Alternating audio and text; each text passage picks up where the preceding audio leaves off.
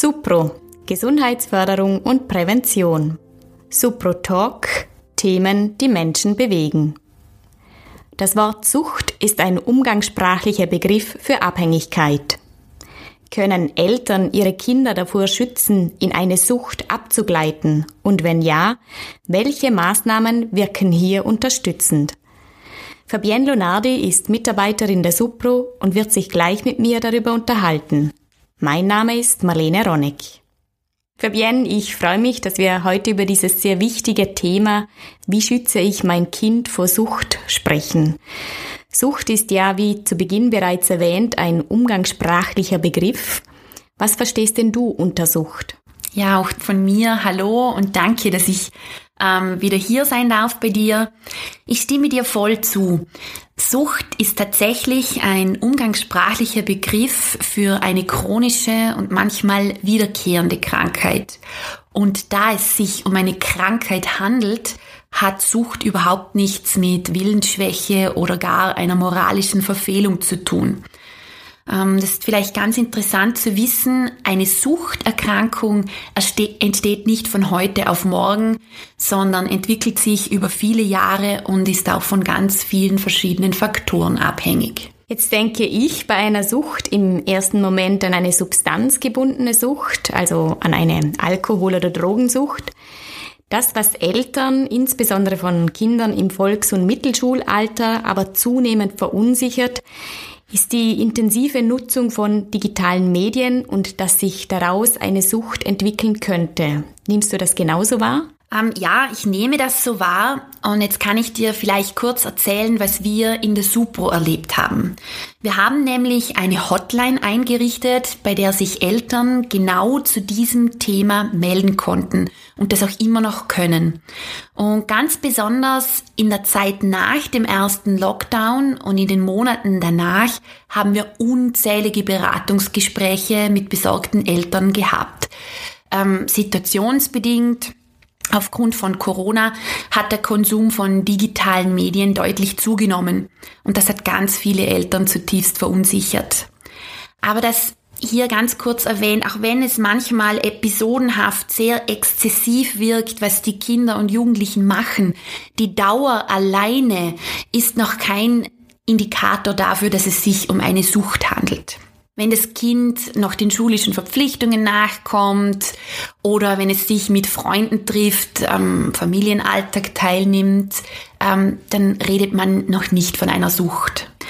Wie wir alle wissen, hat die Corona-Pandemie dazu geführt, dass wir digitale Medien vermehrt nutzen mussten. Und ich betone hier dieses Müssen, weil ganz egal, ob es sich um Arbeit, die Schule, die Freizeitgestaltung oder ganz einfach um den Kontakt mit anderen Menschen handelte, das fand alles online und digital statt. Und herausfordernd wurde es speziell für jene Familien, die sich noch wenig mit ähm, der eigenen Haltung auseinandergesetzt haben. Wie gehen sie in der Familie mit digitalen Medien um? Und haben da vielleicht auch ganz spontan Regeln aufstellen müssen. Und das hat dann ganz oft zu Konflikten geführt. Und eben bei diesen Beratungsgesprächen hat sich dann herausgestellt, dass es in den allermeisten Fällen keine Suchtthematik gab, sondern dass es sich um Fragen rund um die Erziehung gedreht hat.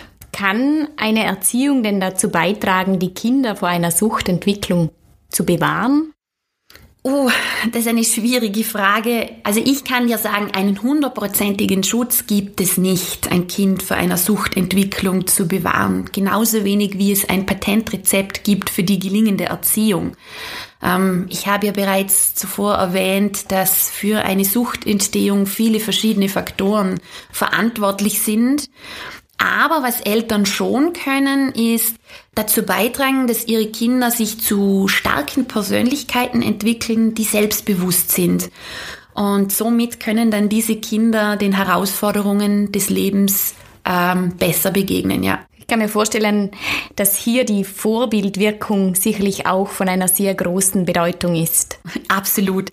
Da gibt's ein Zitat von Karl Valentin, das finde ich trifft den Nagel ziemlich gut auf den Kopf. Der hat nämlich gesagt, wir müssen unsere Kinder nicht erziehen, sie machen uns eh alles nach. Und das, ja, das heißt, ähm, Eltern sind eingeladen, einen Blick auf ihre eigenen Verhaltensweisen zu werfen oder mal die eigenen Konsummuster zu hinterfragen und auch näher hinzuschauen, wie gehen denn Erwachsene Probleme an? Wie lösen sie die? Was haben sie für Strategien? Und dann vielleicht auch so im Hinblick auf die Frage, was lebe ich eigentlich meinem Kind vor? Bin ich ein Modell, von dem mein Kind gut lernen kann? Es gibt ähm, von der WHO eine Definition, die beschreibt, dass gerade Lebenskompetenzen Menschen dabei helfen können, mit Herausforderungen des Lebens besser fertig zu werden. Jetzt würde mich von dir interessieren, welche Lebenskompetenzen findest du besonders erwähnenswert? Mhm. Also vorweg, die Liste der Lebenskompetenzen, die ist ziemlich lang. Die wurde auch über die Jahre immer wieder ergänzt. Ähm, ich ich habe für mich so drei Lebenskompetenzen, die ich als besonders erwähnenswert halte. Eine ganz wichtige Lebenskompetenz für mich ist die Selbstwahrnehmung. Bei der Selbstwahrnehmung geht es darum, dass Kinder im Laufe ihrer Entwicklung ein Gespür dafür bekommen, wer sie sind, was sie ausmacht, was sie für Stärken haben, was sie mögen, was sie aber auch nicht mögen. Und ich denke, da können Eltern Kinder sehr gut dabei begleiten und wenn sich dann herauskristallisiert, wo die Stärken und Interessen liegen, dann können die Eltern das dementsprechend auch fördern. Eine weitere wichtige Lebenskompetenz ist meiner Meinung nach der Umgang mit starken Gefühlen und Stress. Es ist eine, eine große, eine wichtige Entwicklungsaufgabe von Kindern, dass sie wissen, wie man mit starken Gefühlen umgehen kann. Und Eltern spielen insbesondere deshalb eine wichtige Rolle, ähm, weil sie Kindern vorleben können. Was machen Sie, wenn Sie starke Emotionen haben? Wie heißen Emotionen, dass man Emotionen mit den Kindern gemeinsam benennt, dass man es vielleicht auch mal beschreibt, wo im Körper spüre ich denn zum Beispiel die Wut und dass Eltern Kindern zeigen können, wie dürfen Emotionen ausgedrückt werden, dass sie einfach ja ein einen Rahmen bekommen, wie sie das zum Ausdruck bringen können. Das heißt also, das Vorleben ist hier sehr wichtig und die sprachliche Begleitung. Ganz genau. Was mich jetzt interessieren würde, ähm, wie könnten Eltern damit umgehen, wenn jetzt ein Kind einen Wutanfall bekommt? Das ist der Klassiker, denke ich. Ähm, wenn wir uns überlegen, wie Wut entsteht, dann hat es besonders bei kleinen Kindern mit einer gesteigerten Frustration zu tun. Wenn sie zum Beispiel in der Erwartung sind, etwas zu bekommen, das trifft dann nicht ein, dann kann es passieren, dass das Ganze in einem Wutausbruch endet. Und ich denke, für Eltern ist es in erster Linie wichtig, Ruhe zu bewahren, ähm, die Situation anzunehmen, wie sie ist, dem Kind signalisieren, du, ich sehe dich jetzt und ich krieg mit, dass du wütend bist. Wir stehen das gemeinsam durch und schauen, dass das Kind sich dann beruhigt. Also die Eltern sind angehalten, den Kindern Zeit zu geben, um diese Emotion wieder abflachen zu lassen und im Idealfall kann man dann mit dem Kind drüber reden, was da eigentlich los war. Und ich denke, im Laufe der weiteren Entwicklung ist es für das Kind wichtig, dass es lernt, wie kann es denn das ab, wie kann es denn diese aufkeimende Wut abfangen, dass es Strategien entwickelt. Das kann dann in Zukunft sein, dass es mal laut aufstampft oder mal einen Schrei ablässt oder irgendetwas zerdrückt oder wie auch immer, um diese Wut dann zu kanalisieren. Ähm, jetzt hast du gerade auch die Strategie Strategien erwähnt. Ähm, Strategien sind vor allem dann auch wichtig bei der dritten Lebenskompetenz, die du vorhin erwähnt hast, beim Probleme lösen. Genau. Ähm, und zwar geht es darum, dass Kinder in der Familie sich ausprobieren können. Ja, es gibt immer wieder Herausforderungen im Alltag, die muss man bewältigen. Man muss eben Strategien entwickeln können. Und in der Familie kann das Kind in einem geschützten Rahmen ausprobieren, auf eine Lösung zu kommen. Das kann aber dann auch bedeuten, dass das mit Scheitern verbunden ist oder dass es nicht klappt, dass es mehrere Anläufe braucht. Und eben wie erwähnt, die Familie kann ein geschützter Rahmen sein und im Idealfall ist Scheitern erlaubt und sogar erwünscht, denn ich denke, gerade im Scheitern ähm, liegt so viel Lernpotenzial. Eltern können also mit diesen Lebenskompetenzen ihren Kindern ein Rüstzeug für die Herausforderungen des Lebens, die auf das Kind zukommen, mitgeben. Und genau dieses Rüstzeug kann dann auch dazu beitragen, dass Kinder hoffentlich kein Suchtverhalten entwickeln. Hast du sonst noch weitere Tipps und Anregungen für Eltern, wenn es ums Thema Suchtprävention geht? Also ich denke, die Familie ist die erste und mit eine der wichtigsten Orte für Suchtprävention. Ähm, die Erfahrungen, die in der eigenen Familie gemacht werden, die prägen fürs ganze Leben. Und was wir auch nicht vergessen dürfen, ist, dass Eltern die ersten wichtigen Bezugspersonen der Kinder sind. Und ich denke, dieses in Beziehung gehen, ähm, sich vertrauen können, miteinander kommunizieren, das macht's aus.